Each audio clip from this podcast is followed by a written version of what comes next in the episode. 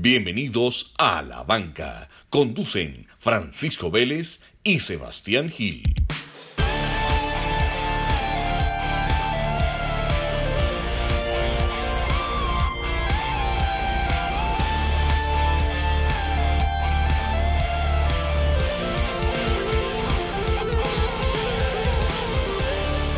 Sebas, ¿cómo vamos? Pacho, de nuevo en The Bench, episodio 12, la docena. Llegamos a la docena. ¿Cómo, cómo te sentís? Muy contento. Bien, sólido. Muy contento, ¿no? Llegar a la 12 docena, muy bueno. Sí, Sí, sólido, sólido, Bueno. sólido. 12 de septiembre. 12 de septiembre, episodio 12. Mejor planeado no, no pudo ser, ¿ok? Así es. Bueno. Curiosidad detrás de los números. Sebas, y en la banca, ¿quién dejas en la banca esta semana? Bueno, ya le voy a decir a quién vamos a dejar en la banca, pero lo primero es, lo primero, Dale, fecha. juegue. Septiembre, mes 9, día 12 del 2019.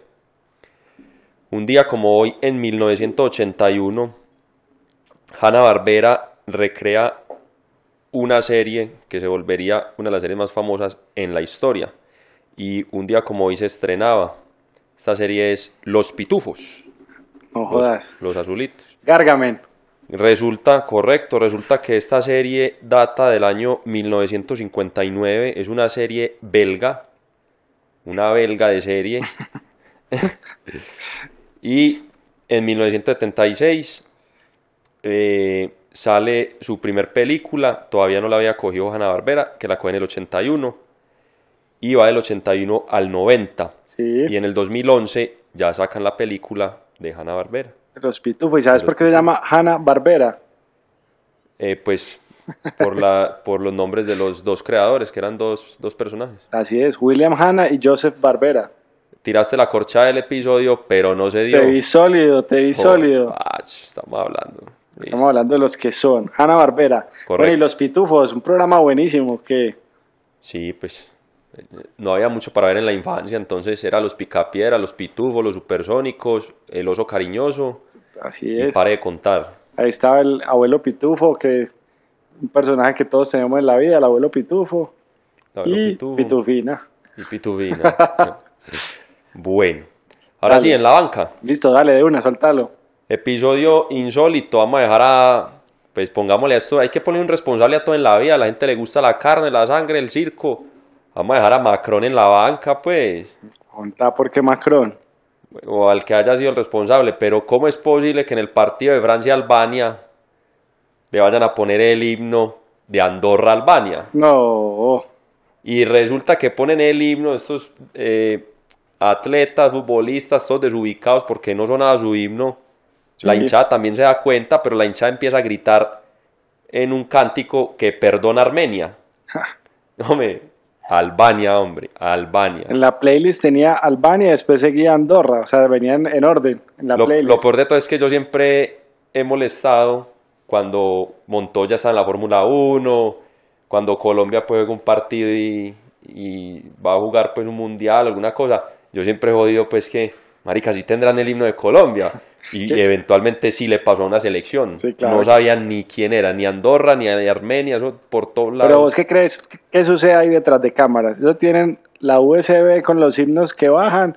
¿O tienen la playlist de todos los himnos? No, ¿O es eso un, es un teléfono. CD? No, es un teléfono. Para que vos llegues y pongas. Es un teléfono roto muy de madre. Para que vos llegues y Pues pongas de un himno. YouTube, de YouTube ahí que lo Sí, ponen. eso para que vos llegues y pongas un himno, te, te digan Albania, o sea, eso fue, eso no, esos manes no sabían ni qué estaban haciendo. Bueno, Y. Ya que estamos hablando de, ya que estamos hablando de, sele- de selecciones, no, de países raros, porque entonces Albania, Andorra, Armenia, Sí. son naciones pues raras. Ahora vamos a tocar un tema, vamos a saltar a un tema de geografía muy bacano, pero más adelante, Listo, vamos a jugar capitales o qué.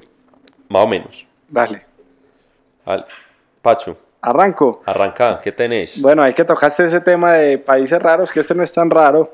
Me puse a investigar más sobre Primos Roglic Es de Eslovenia. de Buen Eslovenia. país y uno de mis sueños a conocer. Eh, exacto. Es muy bonito. y muy allá bonito. también es Pogachar.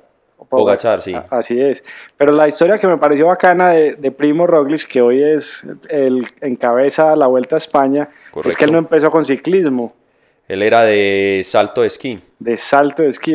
O sea, ¿cómo pasa uno de salto de esquí a ciclismo? Parece que la gente, acordate que los deportes de invierno tienen demasiada resistencia. O sea, la, la, la maratón, de, la maratón en esquí, el salto de esquí, eh, campo traviesa, hay uno que es con, con marcha pues y, y tiro. Sí. Y esta gente, hermano, tiene un, un VO2 max, pues que es la capacidad cardiopulmonar demasiado desarrollada, una adaptación a, la, a los como al, al, pues, al momento anaeróbico en el ejercicio. Sí. Y llega ahí, y no solo eso, por ahí tiran chismes que el hombre es un futbolista del hijo de puta. Ah, sí. Y que juega más ping-pong. ¿Qué- ¿Ping-pong o, o o- o Perdón. tenis de mesa? Tenis de mesa. tenis No. de mesa que un chino. Entonces el man, la, el equipo le sacó un comercial Sí. donde al manager del equipo como que lo llaman, creo que es del Tottenham, lo llama un chino ofrecerle cosas. El man, no, no, no, él no está interesado en ningún otro deporte, va a seguir en bicicleta. Va a seguir en ciclismo. El hombre es un deportista increíble. No, el berraco, es que es increíble porque él cuenta la historia, él dice, a los 21 años él no tenía bicicleta ni siquiera. O sea, no tenía bicicleta. Correcto. O sea, es impresionante. No. Sí. Y bueno, y él dice, bueno, ¿qué cosas hay en, en común entre los dos deportes? Ya mencionaste lo del VO2, él habla también que hay que ser muy liviano en ambos Muy deportes. liviano, sí. hay que tener pues obviamente mucha, mucha fuerza en las piernas. Y él, digamos que deja el deporte después de una lesión que tiene, una caída que se pega en este salto de esquí. Recordemos que el deporte de salto de esquí es este que es una plataforma Ajá. gigante donde el hombre, pues donde la- el deportista sale volando en los esquís y casi que se pone perpendicular a la tierra. O sea, es una cosa... Sí, como paralelo al, al piso. De- exacto, una cosa de, de alto riesgo. Y yo digo, un man de esos, después de pasar de ese deporte. ¿qué miedo le va a tener a, a una bajada en bicicleta? No, ninguno. Ninguno. No, no, no. Sí, el miedo, el factor de, el factor pues de arriesgar, ya lo tiene pues claro.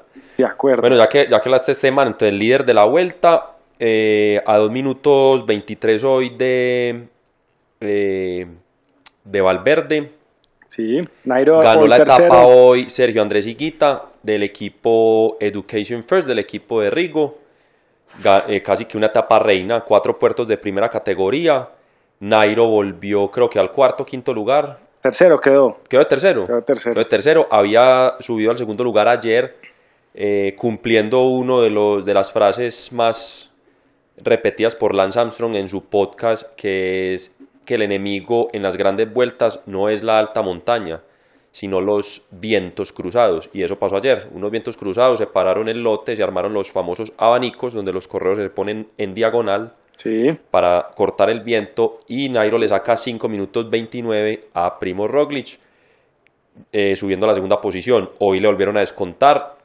Todo el mundo está esperando la famosa pájara de Roglic, que él no es de tres semanas, pero parece que no va a llegar. El hombre está sólido, sólido, sólido. ¿Qué me gusta a mí? Yo creo que Nairo, si uno se pone a ver, Nairo deja lecciones en todas las vueltas que participa, en, En todas, todas. en todas las De competencias coraje, que participa. batalla demasiado. O sea, él no se rinde nunca. Eh, y- la frase que más me gusta para escribir eso es que Nairo honra la competencia, De no se entrega. De Así ac- vaya a quedar de segundo, de tercero, de cuarto, de quinto, da la pelea hasta que le dé la pájara. ¿Cuántas bocas puede haber callado Nairo en Colombia? No, Muchas, muchas. muchas. Campeón. Listo, pasemos al siguiente tema. ¿Qué, qué tenés? ¿O te tiro algo épico? ¿qué? No, te quiero contar que se acerca FIFA 2020 y esta semana revelaron qué puntajes van a tener los jugadores. O sea, ya va a salir el, el nuevo No, videojuego. yo te voy a decir, yo no, no tengo el tema acá, pero te digo que James tiene 55. Eh, Así es, pues mira quién está. Primero está Lionel Messi, 94. Ajá, Segundo, CR7, 93. Ujú. Tercero, Neymar, 92. sí, Cuarto, Hazard, 91. sí. Quinto, De Bruyne, 90 y- 91 también. Y James, James se hizo famoso esta semana. A él le, le pusieron 55, pero creo que es en, en rendimiento, porque él en total quedó con 85. Ah, ok. se hizo famoso porque un hincha se le acercó y le Sí, sí, dijo eso que, te iba a pues, decir porque vi el video, vi el video y el Sí. hincha le llega ya al carro a pedir un autógrafo y le dice, hey, ¿cómo no te van a poner 55 en viva, hombre? Sí, sí, sí, sí, sí, campeón. Y este, este, lo bueno de este FIFA 2020 es que viene con Volta, que es un juego que es como FIFA Street, que lo habían sacado hace mucho tiempo. Ahora, ¿qué pasó en este FIFA 2020 que es diferente? Y es que la Juventus, el equipo de la Juventus, el que compró los derechos fue PES. Entonces la Juventus ya no se va a llamar la Juventus, sino el Piemonte Calcio. Piemonte O Calcio. sea, el nuevo FIFA no viene con la Juventus. Ok. Y la historia es que al día siguiente que, que FIFA anunció que no iba con la Juventus, las acciones de EA, pues de Electronic Arts, que es el dueño de FIFA, cayeron un 3.2%. Apenas dijeron que no iba a la Juventus porque lo- los derechos los cogió PES, cayeron las acciones. Épico, ¿qué? ¿Eso es, eso es dar papaya o no? Que la Juve es- un equipo con el que juega más de uno. No, y- pero, pero oí lo que estamos diciendo. Caen las acciones de una empresa porque un equipo virtual no aparece. o sea, exacto. estamos ya en otra... Estamos en el Eh, futuro. Eh. Bienvenido al futuro. Sebas, y, y te, te, te cierro ese tema con lo siguiente. Me puse a revisar en la historia. Vos, yo no sé si te acordás cuando uno jugaba eh, el, este PES, pero por allá en el 2001, Sí. que apenas PES estaba, era como el que mejor juego tenía y FIFA no se jugaba tan bueno, pero tenía los derechos. Sí. Y aparecían jugadores como Facu. ¿Quién era Facu? No sé. Cafú. Salía un Ah, man- porque no tenían los derechos. Sí, salía un man como Ra- Radolno, ¿Y era quién? Radamel. Ronaldo, Ronaldo. Ronaldo, Batustita. Batistuta. Batistuta, Raoldi, ¿Y era por qué? Porque no, pues, por porque no tenían de derecho, derechos. Rivaldo. Había uno que era el Rebón, que era Verón. y estaba el más famoso de todos, que uno lo ponía a jugar adelante, que era Roberto Larcos. ¿Que era Robert- quién? Roberto Ro- Carlos. Roberto Carlos. Ese Muy tema de los derechos es una barraquera. Muy charrizo donde lo hacían, no, aquí en Itagüí, ¿o qué? No, no, no, eso era PES, PES que era sin derechos. Le tocaba así para, para defenderse. Cada vez que decís pez, solo, la palabra pez solo genera en mi mente otra palabra, cachama, pez, cachama, Pez. el pez, El cotejito de PES. pez. Bueno, entonces vamos a seguir con fútbol, ya que estamos ahí. Eh, empezó, empara las eliminatorias a Qatar, empezó con África, mucho cotejo ahí raro, O sea, Las- eliminatorias de África ser una cosa. unas selecciones que, hermano, pues yo de geografía no sé, pero le digo que no sé ni dónde quedan, pues. Sí, sí, sí. Cristiano Ronaldo, cuatro goles. Cuatro goles. Cuatro goles a Lituania. Ahorita tengo titulares de, Ah. de Ronaldo, ahorita te los suelto. es una, es una máquina, El weón. póker de Ronaldo. El póker de Ronaldo. Holanda, eh, mi favorito para ganarse Qatar. Para que después digan pues que no dije quién. Le ganó 4-2 a Alemania y 4-0 a Estonia. Eso no es clasificación al Mundial, eso es clasificación a la Eurocopa. Eurocopa. Así es. Para que después no me vengan a letear. Marcó 8 goles en dos partidos. Muy parecido a Nacional, que le hizo 9 a nuestros queridos amigos del DIM. Le hizo nueve al Dimi y después perdió con el Tolima y quedó eliminado Y de... después perdió el Tolima, que es el papa eterno del Nacional. Así Qué es. cuata, ni de madre. Bueno, ¿qué más hay por ahí, Pacho, en fútbol? Tira el titular. Tit- titulares, se tiró titulares de fútbol. A velos. Hágale pues. Entonces, con lo de Ronaldo que decíamos, Diario AS titula Portugal se rinde ante Cristiano, nuestro señor de los goles. Bueno, Bueno, nuestro bueno, señor. lo pusieron de edad, está bien, listo. Bueno, hay otro que dice en, la, en el Tuto Sport, que es de Italia, Super Ronaldo, y en la portada sale Ronaldo con la capa de Superman después de los, Chévere. de los cuatro goles. Este que ya hablamos, Tolima es el Coco, eliminó a Nacional y está en semis. El coco, ¿no? El Pero eso, propio- eso solo lo entienden acá en Colombia, pues. El coco es como el, el fantasma, pues, de la noche. Eh, exacto. Tengo otro que dice, este casi no lo entiendo, explotó Messi, Neymar de fondo. Yo, yo te lo explico, yo creo que te lo expliqué, yo creo que es por lo de mar. Entonces, el mar tiene fondo, entonces el, el mar de fondo. Mar- pero le están poniendo pero niveles no, del le están diario poniendo a eso, no, no, no. no. Y el último que lo vi en Instagram, hay una cuenta que se llama arroba consumiendo, que lo maneja Camilo Herrera, que es economista, es profesor en varias universidades, y pone el siguiente titular, la economía no está mal. Y la foto de un tamal de fondo. La economía no está. Y pone, ah, no, pero es que. Pero es que hay que ver la foto del tamal. No. La economía no está mal. Y pone un tamal. No, eso Eh, no, no, no, no. Bueno, y esto no es un titular, pero es una cosa insólita, pues. Canta.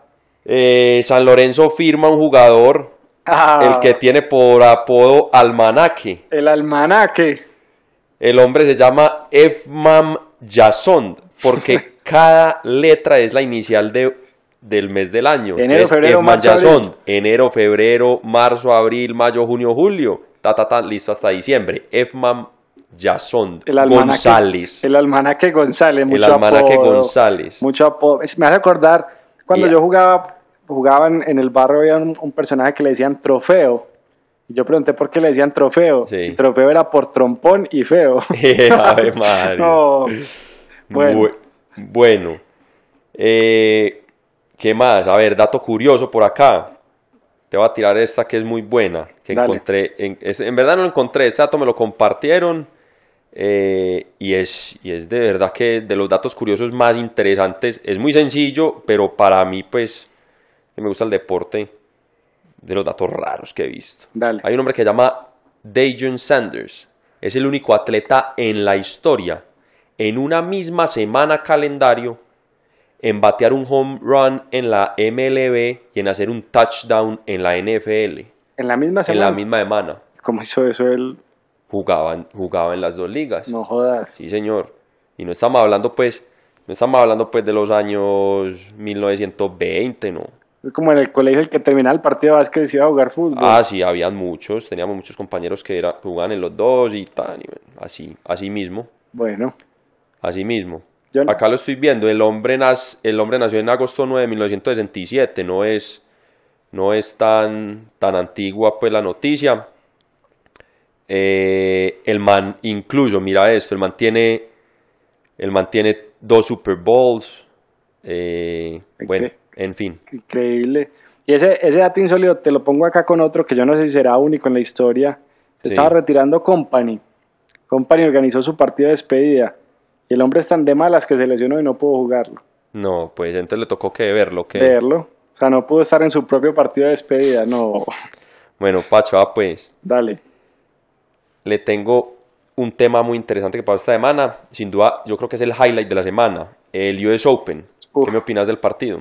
No, eso fue una locura. Ah, La segundo, final de segundo partido más largo en la historia del US Open. Ganó obviamente pues el español Rafa. Rafa Nadal en cinco sets al ruso Medvedev. Sí, Listo. Eh, queda entonces Rafa con 19 Grand Slams y Roger con 20. está cerquita. la pelea por los Grand Slams. Pero obviamente entonces en internet la pelea es, no, pero es que quitarle el polvo de ladrillo a Rafa, que entonces no vale, y entonces No, eso es lo que más le suma a él. Bueno, No, no, no. en fin. A raíz de eso, vamos a los siguientes datos. Últimos profetas en su tierra. Sí, Tituló ESPN, para no robarnos el, el El titular crédito. y el crédito. ¿Qué quiere decir últimos profetas en su tierra? Últimos campeones de cada Grand Slam de la misma nacionalidad. Entonces Sí. vamos, abierto a Australia, el último fue en 1976. Se llamaba Mark Edmondson. Listo. Roland Garros. Roland Garros. 1983. Yannick Noah. Wimbledon, Francia, 2016. Andy Murray. Andy Murray, sí. Y el US Open en el 2003. El último campeón americano fue Andy Roddick. Increíble. Esos fueron Muy los pocos tu- profetas en la tierra, Ah, ¿no? muy pocos. Muy pocos. O sea, ¿y qué pasa pues con Francia y con Australia, hermano? Eso es hace mucho tiempo. Estamos hablando 30 y 43 años. De 30 y acuerdo. punta y 43 años. De acuerdo. Y en mujeres ganó Andrescu. Y en mujeres también la noticia, acá la tenemos, la banca se los cuenta. ¿Vos tenés ahí las curiosidades de Andrescu o te las tiro? Soltalas. Bueno, espérate que la estoy buscando porque estaba enfocado acá. Bueno, entonces voy a tirar otra mientras esa. Que es un dato, ese sí es facilito, ni siquiera es curiosidades. Segundo Grand Slam para Colombia. Ah, correcto, con, con. Estos Y manes, Farah. estos manes están en su año. ¿Deportista del año en Colombia o qué? ¿O, o se Ah. lo lleva Egan? ¿Deportista del año? Mentira, no hay necesidad de poner un podio ahí. Lo de Faray Cabal es espectacular, lo de Egan también. Yo Sí. ni, ni me pondría a organizar eso. Bueno, vea, eh, antes de lo de Andrescu, antes de lo de Andrescu en mujeres, en el US Open, vamos a contar lo siguiente. Florentino, ¿quién es Florentino? Pérez. Florentino Pérez. es el presidente del Real Madrid. El hombre terminó la junta esta semana de el Real Madrid y propuso que cuando el Bernabéu nuevo esté operando, porque pues viene el estadio nuevo, Sí, quiere hacer un Nadal Federer en el Bernabéu bacano. y quiere llenar el estadio con 80 mil personas. Es uno de los proyectos que Florentino propuso. Listo, recordemos que Federer pues tiene ya 38 años. Bueno, Andrescu, entonces Andrescu, campeona en mujeres, canadiense. Los datos son los siguientes. Pacho, aquí va a dar un dato pues curioso de la banca para que no digan que aquí no preparamos noticias. Dale. No, yo había leído esto, no lo encontré, pero está en mi cabeza. Listo. Suéltalo, Eso está todo de memoria. Listo, para Sol- que después digan que no estudiamos. Andrescu, canadiense, 19 años. Es la primer tenista, incluyendo hombres y mujeres, que gana un Grand Slam canadiense. Estamos hablando de jugador de tenis canadiense. Sí. ¿Sí o qué? Y es la primer persona, incluyendo todas las nacionalidades, hombres y mujeres, incluyendo todas las naciones, vuelvo y repito, que gana un Grand Slam que ya que es nacida en los 2000 En los 2000, en sí. los 2000 Eso sí vi. o sea ya empezó la gente de los 2000 a triunfar A triunfar, de acuerdo. se vinieron los centennials señores Ah, Así es, y, no, y, y nosotros tenemos a María Camila Osorio. y nosotros tenemos a María Camila Osorio que ganó el US Open Junior 17 17, años, Exacto. y quedó campeona del US Open Junior. Entonces ahí les dejamos el dato. La primera persona en ganarse un Grand Slam de tenis, nacida en los 2000, es Andrescu canadiense. Buenísimo, Sebas. Me puse a ver así como dato para complementarte. El entrenamiento de Nadal cuando no está en competición. Entrena seis días a la semana, seis horas y media por día. Hmm. ¿Cómo se reparten esas seis horas y media? Cuatro horas las entrena en cancha y las otras dos horas y media. O Pero está en es gimnasio. ¿Ah? ¿Seis horas al día? Seis horas y media. Ah, bueno, gimnasio, todo. Pues no, ese es el trabajo, es un Sí, shift sí. de trabajo. Por eso, cuatro horas en cancha y las otras dos horas y media las pasa o en piscina o en gimnasio. Pero ojo, si vos ves el futbolista profesional colombiano promedio entrena dos horas al día y se va para la casa a jugar PlayStation. No, man pues, entrena seis horas y ojalá, fuera, media. ojalá fuera PlayStation, Eh, eh, sí, sí, sí. Man entrena seis horas y media todos los días, o sea, casi todos los días, solo descansa un día. Para que se den cuenta el nivel de profesionalismo Ah, de... Ahí están los sacrificios, hermano. Exacto. Pero desde que uno haga lo que le apasiona, le dedica el tiempo que sea, hermano. De acuerdo. Listo. Bueno, vamos rápidamente porque faltan temas y los queremos sacar todos. El tiempo corre, dale. Entonces, un poco de geografía. Vamos a empezar con geografía porque vamos a hablar de alguien que quedó campeón mundial de algo que, que es colombiano. Pacho, vos conoces la República de Mauricio. Hombre, no la conozco, nunca he ido. Ok. No sabes dónde queda nada. Islas Mauricio. Corchada. República de Mauricio es, fran- es obviamente fue Colonia col- francesa. fue colonia francesa. République de Maurice. Lo dije bien, vos como francés. Sí, sí, súper. Perfecto, perfecto. Me salió gutural divino, listo. Queda a 2.000 kilómetros de la costa francesa, pasando Madagascar. Sí, En 1958, una escuadra neerlandesa al mando del almirante Wybrand van der Warwick, ¿Cómo, cómo se era el apellido del man? Wybrand van Warwick, desembarcó en Grand Port y la nombró Mauricio, en honor del príncipe Mauricio de Nassau, No que debe ser el mismo o no, es el mismo de las Bahamas. Sí. Listo, Sí. que era un estadur de los Países Bajos. Ok, ¿qué pasó allí? Contá. Fue el campeonato mundial de kitesurf, que está tan de moda hoy, Bacano. entre tanto peludo. Sí. Ok, ganó Valentín Rodríguez, Dios. colombiano, ¿Colombiano? colombiano. Bueno, ¿se pagaron En- los viajes a La Guajira y al lago Calima? ¿O qué? Eh, Sí. ¿Ah? ¿Sí o no? ¿Qué? ¿Qué me, qué me Que- dijiste? Que si se pagaron los viajes al lago Ca- Calima. Ah, a- sí, sí, claro, ahí se pagaron, sí, porque el entrenadero de acá de Colombia es... es La eh, Guajira, el lago Calima, pues. Es la Guajira, el Cabo de la Vela y el lago Calima. Bueno, el hombre quedó campeón en la categoría de freestyle. Recordemos, recordemos para los que no saben, porque nosotros tampoco sabíamos, también hay que decir que este dato viene de lo que ya dijimos el episodio pasado, de los poetas del balón. Este dato proviene de allí. Buen Y hay, dato. varios, y hay varios estilos. Hay freestyle, hay wave riding, que pues es como un tipo de surf. En cada estilo cambia la cometa, una es más ancha, otra es más corta, no hay que. En su momento traeremos al experto, al Alex. experto que lo tenemos en kite, lo tenemos. De acuerdo. Y lo, y lo traeremos al programa. Está wave riding, hay wake style, hay, jump, hay jumping, que pues el nombre lo dice, saltan y hacen piruetas y se califican pues el coso.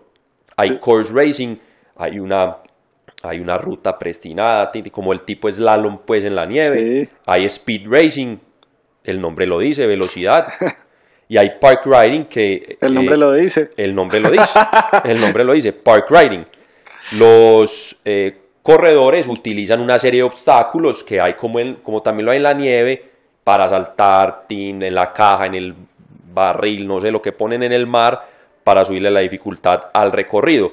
Este hombre colombiano ganó fue en freestyle. Bueno, ¿Listo? Entonces, ahí les dimos los tres minutos De- de, kitesurf. Eh, de que nos pedían, que nos pedían, para todos los que nos escribieron hablando de kite. Listo. Sebas, ¿y a qué te suena PC12? PC12. No sé. PC12 es una competencia que está aprobada por Adventure Racing, es una competencia de una carrera de aventura que se hace por primera vez en Colombia. Ah, eso iba a decir, porque PC es puesto de control. Eh, exacto. ¿Dónde es la carrera? La carrera empezó esta semana, es en Puerto Triunfo, son cuatro días de carrera, tiene rafting, tiene trekking, tiene bicicleta, tiene trek, tiene tubing, Correcto. tiene orientación. Son en total 280 kilómetros. Es la primera vez que se hace en Colombia una carrera aprobada por el Aere World. Son dos Muy equipos. bueno, muy buen dato. Aprovecho para eh, interrumpirte, eh, no, por, no por alardear, sino para decir el, el- para contar el, el nivel de dificultad de estas competencias. Yo corrí una, me hicieron una invitación, un saludo al equipo Los Nómadas, que han estado en carreras de aventura a nivel mundial y en campeonatos mundiales. Y están participando en PC12. Sí, ahí los viste. Ahí están. Ahí están. Un saludo para los nómadas. Después les diré que los mencionamos acá. Ellos me invitaron a una en el páramo de Sumapaz y les tengo que decir que es el deporte más hijueputamente difícil que hay en el mundo, hermano. Uno duerme pegado el hombro del otro, Sí. uno duerme caminando, eso llueve, er- hay rapel, uno le tira por piedras, por de toda ni mierda. ¿De qué te acordás? De nada, porque estaba dormido los tres días. Sí, sí, sí, sí. Es durísimo. Pues es mira, durísimo. hay equipos de España, de Paraguay, obviamente de Colombia, de Argentina, de Ecuador. La bolsa de premios es de 9.800 dólares.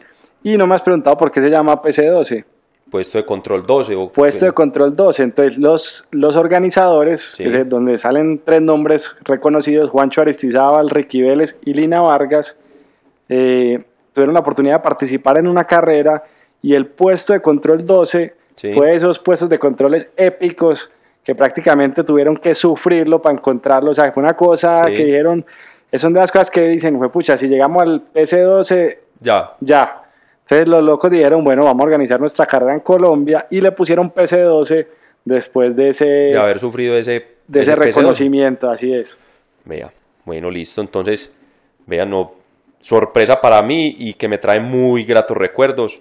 Un saludo ahí a los, a los hombres de los nómadas. Ojo, y hay un equipo, los equipos son por lo general de cuatro.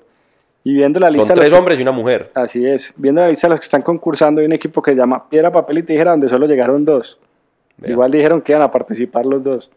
correcto. Imagínate una carrera de esas entre dos. Mm. Bueno, dale.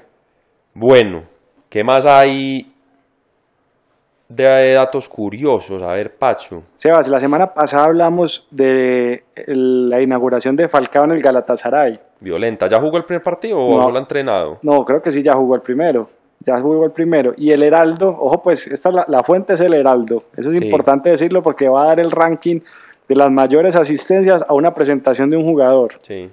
Primero, CR7 cuando llegó al Real Madrid, 82 mil personas. Hijo de pucha. Segundo, Maradona cuando llegó al Napoli, 65 mil. Sí, Tercero, Neymar al Barça, 56 mil. sí. Cuarto, Kaká cuando llegó al Real Madrid, 50 mil. Bueno, ¿dónde está Falcao? Pues. Voy, Zlatan al Barça, 50 mil. Hazard al Real Madrid, 50 mil. Y ojo, pues, por eso dije la fuente. Me metieron a Teo Gutiérrez cuando llegó al Junior, 45 mil. No. Tevez al Boca, 45 mil. Y por allá en el puesto número 8, 9 aparece Falcao en el Galatasaray con 40 mil. Bueno, está en el bien. top 10 de jugadores ya con que más dice asistencia. Maradona, hombre. Dale, Curiosidad de la semana. Cuando hizo la rueda de prensa, la presentación en el nuevo equipo. Gimnasia. En gimnasia. Oh, no, no voy a faltar ningún entrenamiento. Primer entrenamiento, Maradona no llegó. no jodas. Sí, señor. Ahí les dejo el dato. El Diomedes del, del el, fútbol. el Diomedes del fútbol, Maradona. No. Bueno, vea, este, este tema hay que tocarlo, fue ayer, pero esto sin duda cambió la historia de muchas cosas y para muchas cosas. Yo logré estar en el museo, salí allá con escalofríos, a la salida hay unas escaleras y ponen una música, lloré. Es el tema del 911. sí. Pero obviamente no vamos a hablar del 911 como tal, el, te- el terrorismo, no qué, no. Vamos a hablar del, del 911 con el deporte. sí. ¿Qué pasa? Por ejemplo, en la MLB, la MLB no paraba desde 1945, que fue la muerte de Franklin Delano Roosevelt. Listo. Y en el, en el 9-11 pararon por, por aquellos pues atentados, pararon como una semana, igual que la, que la NFL y muchas de la, incluso la UEFA, la Champions paró. Sí. Eh, entonces, pues muchas, muchas curiosidades pues acerca de, del 9-11 con el tema del deporte. Obviamente en este museo hay todo tipo de material, la camisa del deportista que murió, no sé qué, eh, las medallas de, otro, de, los, de otros que murieron. Y también hay, un, por ejemplo, un dato curioso que eh, Ian Thorpe, este es australiano, Sí. ese día estaba en Estados Unidos y tenía una reunión en el World Trade Center. El hombre era la primera vez que visitaba este escenario Ujú. y dejó su cámara en el hotel. Y el hombre dice, no, pues cómo no voy a ir con la cámara. Se devuelve por la cámara y en ese momento es el ataque. Imagínate. Oh, qué locura. Entonces, eh, por ejemplo, hay todo ese tipo de curiosidades eh, alrededor del, del 9-11 que habíamos pues dicho, eh, aquí ya lo hemos hablado, que todo el mundo se acordaba pues ¿Dónde estaba ese dónde día? estaba ese día y, y, Día difícil. y qué había pasado, pero, pero pues ese tipo de cosas también pasaron en, en el deporte. De acuerdo. Bueno, Sebas, esta semana leí, esta sí me pareció campeona. Iñaki, Ah, te interrumpo. dale. Qué pena ahí la, la confianza, pero esto es, esto es una conversación. Sí. Este puede ser uno de los más curiosos. Eh, cuando la NFL se reanudó después del 9-11, Se, se, se, se reanudó. Reanudó. es que reanudó. Padre, que esta dislexia, hombre. Dale, dale. Bueno, se reanudó. eh, en, esa, en esa semana, Sí. el quarterback de los Patriots, curiosamente, sin jugar en entrenamiento, se lesionó y entró a la cancha un total desconocido en el 2001. Un hombre que se llamaba Tom Brady, Oh, suplente. Y de ahí en adelante la historia cambió totalmente para los Patriots. Bueno, Ya sabemos el desenlace de esta historia. qué buen dato. Listo. Buen La dato, renaudada de la NFL. Qué buen dato. Total. Bueno, Sebas, esta semana leía que hay un personaje, no sé si te suena, Iñaki Williams. Iñaki Williams. Entonces, bueno, ¿Quién? ¿El primo de Serena Williams? pues ¿o qué? ya voy para allá. Ah, bueno. Y el titular decía, Iñaki Williams confirma que nunca jugaría en el Real Madrid. ¿Qué le importa ese man, hombre? Es como sea, Iñaki Williams, jugador del Atlético de Bilbao, que tiene 25 años, que no lo conoce nadie, y salió a decir que él nunca jugaría en el Real Madrid. Pero ¿qué tiene que ver con Serena? No, no, no tiene nada, No, que ver nada. con, nada que ver con Serena. Pues como vos decís que nunca vas a querer jugar en el Barça. No, pues ya importaron. Por eso. Y eso salió a decir Iñaki Williams, que él nunca iba a jugar en el Real Madrid. Eso que lo diga Congo, pues, pero que lo diga Iñaki. Congo. Ay, hombre. Bueno, Sebas, ¿qué se viene esta semana, pues? Bueno, eh, esta semana tengo, tengo calendario acá de, voy a hablar de un evento que se viene esta semana que es el, el Williams Hill St. Leger Festival, Sí. que es la clásica más antigua del mundo de caballos, carrera de caballos. Eh, esta pista se data, es en Inglaterra, obviamente. Eh, es la pista, es considerada la pista más antigua de carreras de caballos del mundo. Eh, se cree que hubo carreras desde, mil, desde los años 1500, pero esta carrera como tal, que es una clásica, se considera la más antigua desde el año 1776.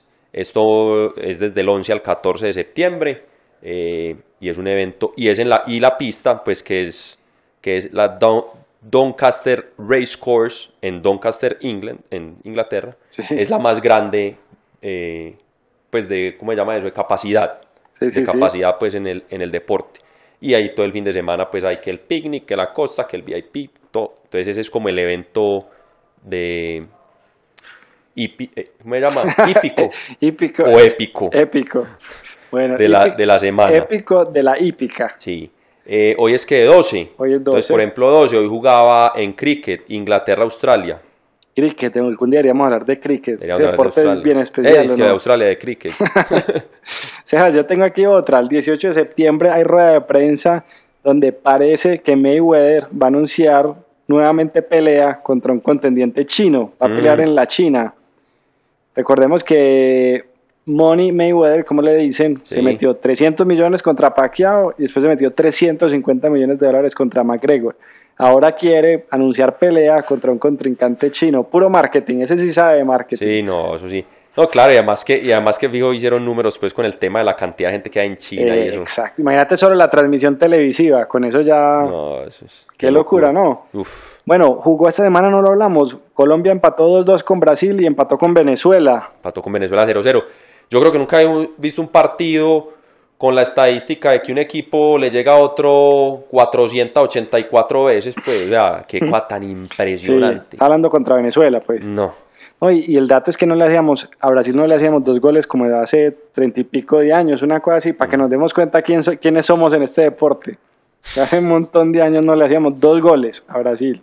Dos goles para terminar empatando Sí, dos, para pero terminar empatando, no. Pero bueno, no, pero yo destaco, ¿sabes qué? La mentalidad ganadora de los primeros tiempos, bueno, contra Venezuela de todo el partido, pero el primer tiempo Colombia salió a jugarlo de frente contra Brasil y eso nunca se veía, pues. Ahí de Queiroz destaco eso, que salimos a jugar el partido de frente.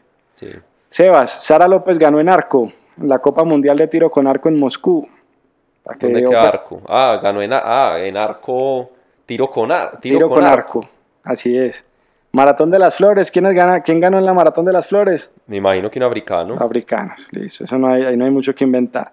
Y la noticia... 2.24, 24 con un tiempo para los amantes del running. Sí, Eh, 2.24 es tiempo pues casi que de, de mujeres, es, recordemos, es tiempo, si uno coge África completo, uno dice, los duros están en Kenia. en Kenia. ¿Y los flojos dónde? En Egipto, Sudáfrica. ¿Es tiempo Sí. de surafricano que, No, yo que está creo- más desarrollado? no, como hay que los flojos, los flojos estarán por acá, no. Pero en el, mi- ¿quién eran los flojos de África? ¿Y quiénes, quiénes son los agrandados de África, como el argentino? los surafricanos, ¿qué? No Por europeos. Debe ser imposible si no, pues. Bueno, no sé, ahí lo averiguamos. En los que les gusta el básquet, esta semana, y lo hablamos y lo anticipamos acá en la banca, sacaron a Estados Unidos del Mundial de Básquet. Lo eliminó Francia. Y llevaba una racha de 58 partidos ganados derechitos el equipo de Estados Unidos. Sí, ¿Qué pasó? No llevó la nómina que necesitaba llevar para el Mundial y lo sacaron. Se quedó por fuera de las semifinales. Que van a ser España-Australia por un lado y Argentina-Francia por el otro. Entonces, para que estén pendientes, esta semana sigue avanzando el Mundial de Baloncesto. bueno. ¿Qué más tenés, Seba? Se nos acaba el tiempo. No, para complementar ahí el tema de- del tiempo de la maratón, eh, 2.24, recordemos que el tiempo más rápido de maratón, por ejemplo, de una mujer en la historia es Paula Radcliffe, que es 2.15. Sí. Entonces ahí más o menos para contextualizar, la, la, la maratón de acá es dura, es dura pues, tiene, tiene su subida, su, su es técnica pues, tiene mucho, mucho Pero, giro. pero no vinieron los pros, pues, todo hay que decirlo. No vinieron los más pro. No, pero igual no te hacen, no te hacen, no te hacen el 201 pues que tienen de Ah, no, mundial, no. no, no te lo pues pueden ir aquí Kipchoge pues y no creo que no creo que lo haga pues. De acuerdo. De acuerdo, Sebas. Bueno, Esta semana, no, yo quiero terminar aquí con, con dos datos curiosos, si nos reímos un rato. dale. Primero un poco más serio, hace del World Index, eh, esto es del 2019, Forbes saca los millonarios en billones de dólares del 2019. Quiero es tirar la puya aquí a la gente que en estos días sacó el tweet o la información de que no, que el, el gerente de Amazon, el gerente de, de Apple, el gerente de eBay, el gerente, que todos eran de la India. Entonces decían, los indios están tomando el mundo, Sí. son los más inteligentes. Pues hermano, son los empleados de los billonarios, porque hasta donde yo entiendo, y dice Forbes en el 2019, Sí. los hombres más ricos son Jeff Bezos, gringo, Así es. 131 billones de dólares. Bill Gates, gringo, 96.5 billones. Warren Buffett, 82. Eh, Bernard Arnold, francés, 76. Carlos Slim, 64, mexicano. Español, Amancio Ortega, El 62. dueño de Sara. Y si, exacto, y siguen, y siguen de ahí para abajo, puros gringos. Entonces, los gringos están empleando a los indios, hermano. Sí, Entonces, sí, no sí. vengan a, enredar que es que los indios, uno, putas manes. No, pues Que sí, los que se toman el mundo, de acuerdo. están estudiando y le está yendo bien y tienen buenos cargos, pero los duros, los gringos, pues, Eso es cierto. no vengan, a- no nos enreden en la banca. Eso es cierto. Bueno, y el otro, The World Index, que lo hace Pew Research, también es del 2019, mayores de 18 años, adultos en cada país que usan WhatsApp. Porcentaje. Sí. Te voy a decir los países que encabezan la lista y me decís por qué crees que encabezan la lista. Es que no me ocurre otra cosa. Dale. El primer país con 84% es el Líbano. No jodas. Que pueden hablar en el Líbano por WhatsApp, hermano. ¿Por qué, tan, porque 84% de la población tiene WhatsApp? No Muy sospechoso en esa zona. No Sí, quiero decir para qué, pero sí, sospechoso. El segundo, con 78%, Jordania. Jordania. No, me está sorprendiendo de ranking, pues. ¿Para qué utilizarán WhatsApp en Jordania? No, Contame, ¿qué estarán cuadrando? no Y sé. te a dar el tercero. que estarán cuadrando. Y te el tercero con 71% en uso de WhatsApp. 71% de los adultos tienen WhatsApp en este país. Sí. ¿Qué está pasando en Colombia? No, somos los terceros. Somos los terceros. No. ¿Qué está pasando? ¿Qué está- Yo no sé, o estaba mandando mucho porno, o mucho, Mucho, mucho meme y mucho sticker. mucho meme, mucho sticker, mucha Esperanza Gómez. eh, Esperanza Gómez que salió famosa esta semana. Desocupados, hombre. Sí, hombre, ¿cómo vamos a estar de tercero en ese ranking? 71% de los adultos tenemos, porque yo tengo WhatsApp. Sí, sí, Sigue. sí. Y ya sin los números, páselo rápido. México, Sudáfrica, Venezuela, Kenia, India, Túnez, Filipinas, Vietnam. Vietnam con 2%. Pues que el, el, el verbo whatsappear, ¿eso qué? Eso es local, ¿o no? Whatsappear. Eso es de acá, pues. Eso no un es- whatsappazo. Un WhatsApp, eso no es global, pues. No, es de acá. Ya bueno, saben. Sebas, Bueno, hermano. se acaba episodio 12. Muchas La gracias, hombre. docenita. ¿La que la vecinita? La, ¿La qué? la docenita. Bueno, hablamos. Chao. Pacho, chao, hermano. Un abrazo.